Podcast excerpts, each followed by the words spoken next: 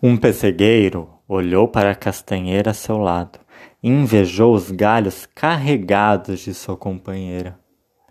Por que esta árvore dá tantos frutos? pensou ele, e eu produzo tão pouco?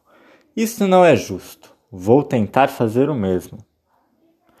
Não tente, disse-lhe um jovem pé de ameixas que lera seu pensamento.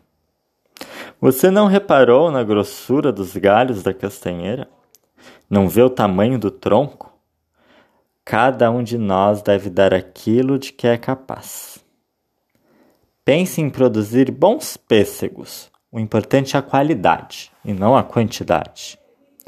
Porém, o pessegueiro, cego de inveja, não lhe deu ouvidos.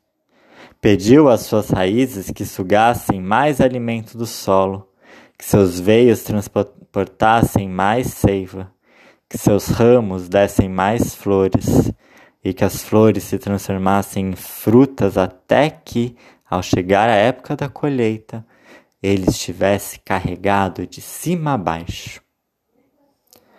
Mas quando os pêssegos amadureceram, seu peso aumentou e os galhos não conseguiram sustentá-los. O tronco também não aguentou aqueles galhos tão carregados de frutas.